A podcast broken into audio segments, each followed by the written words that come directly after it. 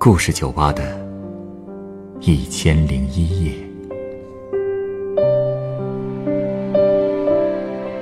本节目由北京人民广播电台故事广播与凤凰网有故事的人频道联合制作。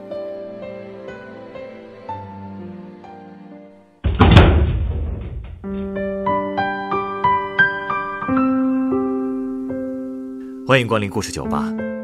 今天来到酒吧的这位客人向我讲述了一位母亲的故事。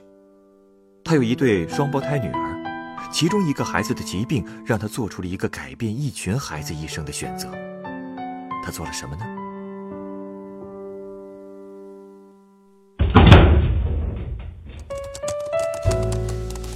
呃，打扰一下，这是您的果盘啊，我我没点呀，是我送您的。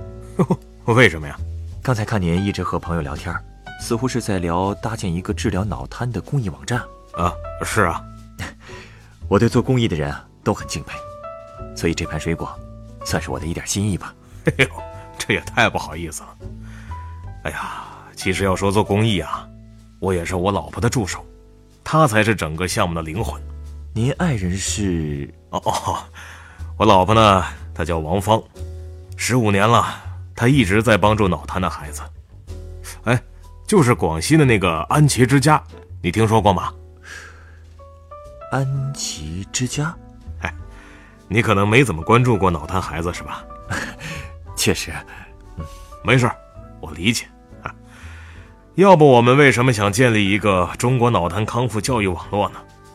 现在的媒体网络呀，对脑瘫孩子的关注太少了。可你知道吗？全国脑瘫患者有六百多万呢，六岁以下的脑瘫儿童就有两百万，这可不是个小数啊！竟然这么多呀！对啊，哎，那你们是怎么想到要为这些孩子？嘿，我也是被我老婆王芳影响的，而她之所以要干这件事儿啊，是因为她的女儿也是个脑瘫患儿。她的女儿不是您的哦。现在早就是我女儿了。哎，忘了跟你说了哈，王峰之前吧有过一段婚姻，生了一对双胞胎女儿，姐姐叫宝宝，妹妹叫贝贝，其中宝宝呀就是个脑瘫患儿。原来是这样，哎呀，这里面的故事可曲折了。您愿意说说吗？你要是愿意听，我就跟你说说。当然愿意了，您别忘了。我这里可是故事酒吧呀！啊，也是啊。好，那就还从王芳聊起吧。好，王芳呢，其实是个山西人，后来随着他爸工作调去了广西，大学啊是在广西大学读的哲学。虽说这哲学是个冷门学科吧，但他后来跟我说，就是因为接触了哲学，他这才会经常问自己一个问题：活着的意义。究竟是什么呢？可能也就是为了寻找这个问题的答案，他才会做出之后那些选择吧。他成绩很好，毕业后就留在大学工作了，毕业不到半年就结婚了。不过结婚没几年呀，他就又离婚了。是因为孩子的病吗？不是，孩子的生父也很爱他们的，原因有很多吧。不过呢，刚生下这对双胞胎的时候，王芳还是很幸福的。幸福。大女儿的病，不是一出生就发现的。那是这样，一开始啊，没人发现什么不对劲儿。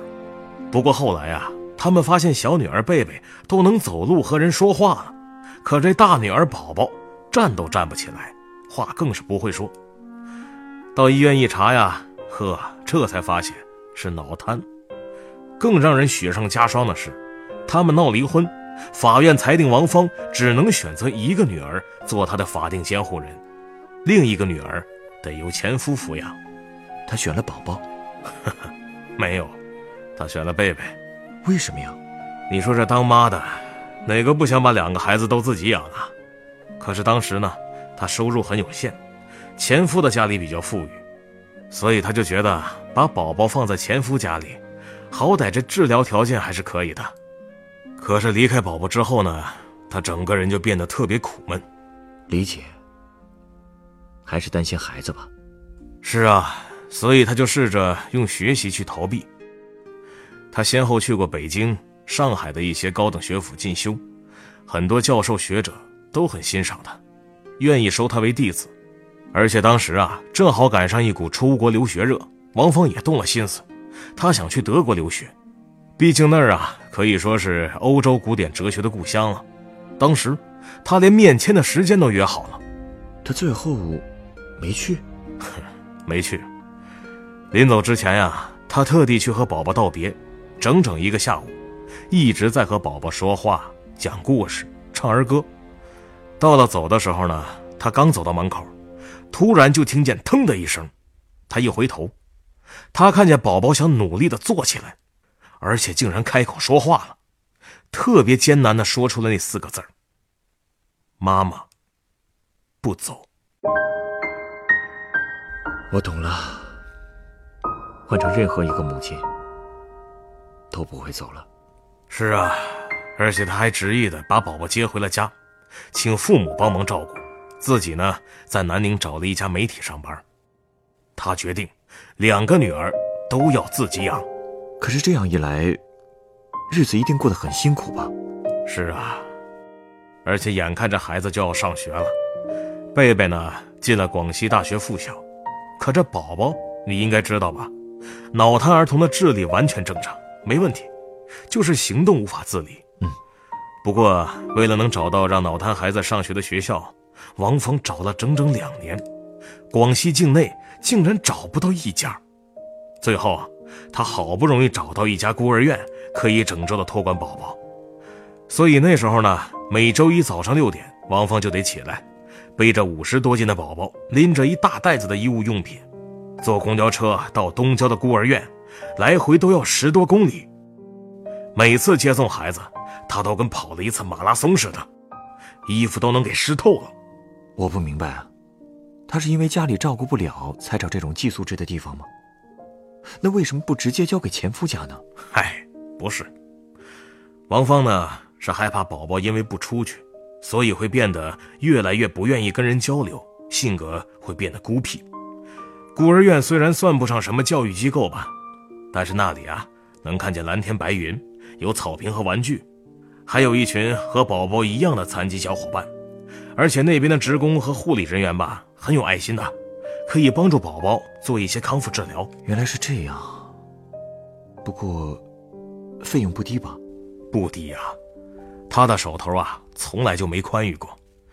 可王芳呢，还是坚持让宝宝用这种方式和外界交流。其实，在给孩子找学校的时候啊，他认识了不少的脑瘫孩子，和他们一比，宝宝已经算是很幸福了。你是说外出这件事？对，王芳和那些孩子的父母一聊才发现，有的脑瘫孩子五年里只去过一次公园，有的孩子最远的出门是一百米以外的学校大草坪，有的孩子已经五岁了，可他在这个世上只认识六个人，还都是他的家人。哎呀，脑瘫儿童就是这样，他们不能上学，没法出去玩，所以呢，也就没有小伙伴。他们如果想出去，家里人都得当做一件大事来办。哎，这么说吧，只要家里有一个脑瘫孩子，就至少有四个以上的亲人的正常生活会受到影响，就更别提做康复要花多少钱了。哎呀，是不是从那个时候开始？王芳就想自己照顾这些孩子了。嗯，因为一直没找到专门照顾脑瘫儿童的机构，所以当时他就想啊，能不能自己办这么个机构呢？而且王峰是个行动派，说干就干。他开始找地方，注册、登记、办执照，最后，在二零零二年的六月一日，他的安琪之家正式成立了。哟，选在儿童节成立，真是再合适不过了。他之所以给这个机构取名为“安琪之家”，是因为“安琪”呀，就是英语 “angel” 的谐音哦，就是天使的意思吧？对，王芳就是希望在自己的机构里啊，所有的脑瘫儿童都可以像天使一样快乐。我猜，他一定做到了吧？做到了。哎呀，但是过程很艰苦啊。刚成立那会儿，安琪之家只是找到了一套两居室的房子，只有三个脑瘫患儿和五个员工。嗨，你别看地方小，但能找到这个地方都是王芳自己求出来的。他这个人啊，一辈子特别要强，有什么困难从来都是自己扛，从来不跟别人开口要什么。可是要办安琪之家，就势必得自己出去化缘。可你想啊，这谁的钱也不是天上掉下来的。特别是咱们普通老百姓，这兜里都不富裕，所以王峰四处化缘这事儿吧，一开始心里也是没底。嗯，是不容易啊。而且现在社会上还有好多打着公益旗号的组织，实际上根本没做什么公益，就是在圈钱。哎，可不，哎，想取得别人的信任，我能想象有多难。那王芳，他是怎么做到的呢？哈哈，那时候啊。我也帮了他一把。哦，对了，您是什么时候和啊我呀？呃，其实九八年我就认识王芳了，不过和他走近呢，也是两年以后的事儿。零五年我们才结婚。哎呀，其实呢，我也有过一个幸福家庭。可是我儿子五岁那年，老婆因为车祸去世了。啊！等我赶到现场的时候。老婆已经被抬上担架了，我还纳闷呢，为什么救护车都来了，他们还不把我老婆送去抢救？我就求他们，快点送医院，快点送医院。可当时呢，竟没一个人搭理我，甚至还有围观的人在嘲笑我。为什么呀？唉，当时我不知道，其实我老婆已经走了，所以他们才不着急。可是现场那些人的态度。真的让我一辈子都忘不了。你说他们怎么一点同情心都没有啊？打那以后，我就发誓，从今往后，我一定不会再让别人像我那样难过。然后，我就开始参加各种公益活动，每年坚持献血。我希望别人因为我而变得快乐。认识王峰以后呢，我俩真的可以说就是一拍即合。他想创建安琪之家，我也举双手赞成。所以，当资金遇到问题的时候，我不仅把我的存款都给了他，而且我是记者，我知道媒体的力量，所以我写了一系列的稿子发在报纸上，呼吁大家关注安琪之家。您真是太了不起了！嗨，我觉得王芳才是真了不起，她是个好女人，所以我觉得应该有一个好爷们帮帮她。我呢，只是在争取做一个称职的好男人。您这何止是称职啊？哎呀，这有什么呀？我只是帮忙解决了钱的问题。王芳才是一心扑在了脑瘫孩子的教育和康复上，这可比我辛苦多了。你想啊，我们办这个机构，也不能只做托儿所呀，是吧？必须得找到帮助脑瘫儿童康复的方法。不过据我所知，脑瘫这种病。没办法完全康复吧？是没办法，但至少有办法可以让孩子学会走路，像正常人那样生活呀。真有这种方法？有。二零一零年的时候啊，王峰专门去香港参观学习过，他学到了一整套叫做引导式教育的康复训练法。按照这种方法，孩子们完全有可能学会走路，完全可以正常生活。所以王芳回来以后就决定了。他要让安琪之家变成一个康复基地，那这种方法真的有效吗？我给你举个例子啊，一零年的时候啊，我们那儿接收了一个来自雅安的脑瘫孩子，叫小浩，才三岁。那会儿啊，你就别说站了，他连坐都坐不稳，而且眼神呆滞，对外界没有任何反应。小浩的妈妈因为受不了刺激，离家出走了，爸爸呢？却一直对孩子不离不弃，拼命打工挣钱，就为了养这孩子。来到安琪之家后，我们那儿一个五十多岁的护理员丁菊兰，每天早上呢都会抱着小浩接受康复训练，下午再抱他回家，临睡觉之前还抽出两个小时的时间给他做按摩，跟他说话。哎，对了，说起这按摩呀，真不是单纯的随便按按，我们都是有专业的指法和穴位要求的。而且我们要求所有的护理人员都要像妈妈对待自己亲生孩子那样安抚那些脑瘫孩子。就这样，才过了一个月，小浩已经能自己坐起来了，而且呀，还对丁菊兰叫了一声妈妈。你不知道啊，这对于中度症状的脑瘫患儿来说，相当了不起了。真是太不容易了。其实这样的孩子吧，还有好多。现在，我们已经有几十个脑瘫儿童能去普通学校上学了。是吗？嗯，还有六个孩子学会了弹电子琴。大多数孩子呢都会画水彩画，哎呀，你真应该看看他们画的那个画，构思特别有新意，色彩也特别丰富。哎，就说有个叫小娜的姑娘吧，今年都已经成年了。八年前，她进安琪之家的时候啊，是走路也走不稳，膝盖也不会弯。可如今呢，不仅生活基本自理，而且还会弹电子琴，喜欢读历史故事。有时候啊。还会体贴的帮助老师按按肩、捶捶背呢，竟然这么有成效！哼哼，要不我怎么说这王芳了不起呢？今年已经是安琪之家成立第十五年了，目前我们已经拓展到了两个校区，有将近一千平米的活动场所，员工也有了五十来个。这么多年，我们给国内一千八百多个脑瘫儿童提供了康复教育的服务。还给四千三百多个脑瘫儿童家庭、四十多家民间公益机构做了专业的技术培训，真是没想到啊！这些成就的起源，就是因为一个母亲对孩子的爱。哎呀，这古人说的好啊，“幼吾幼，以及人之幼”，你可千万别小看了母爱的力量。从来没小看过。请稍等，我突然想到了一款鸡尾酒，要送给您。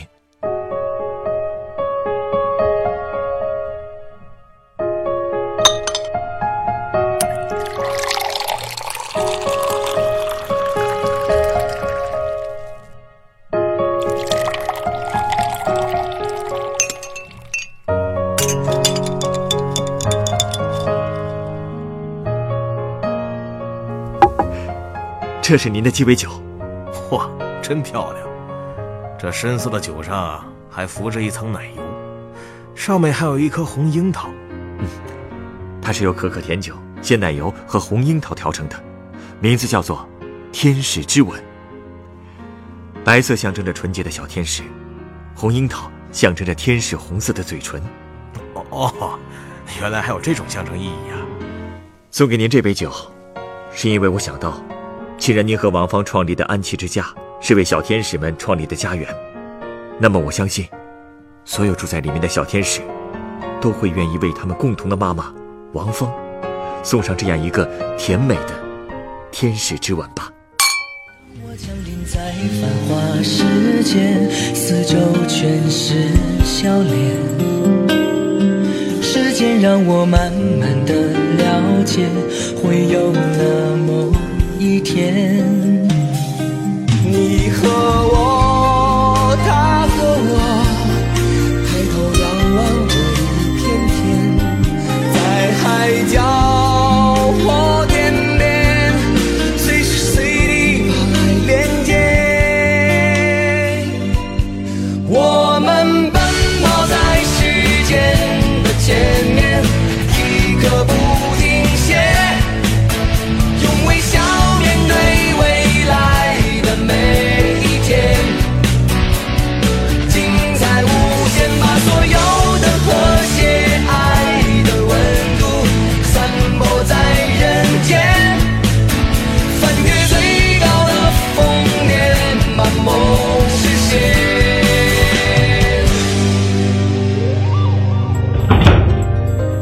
本故事来源于对安琪之家的创办人王芳的真实报道，演播阴霞老鬼晨光，录音王公里梦梦。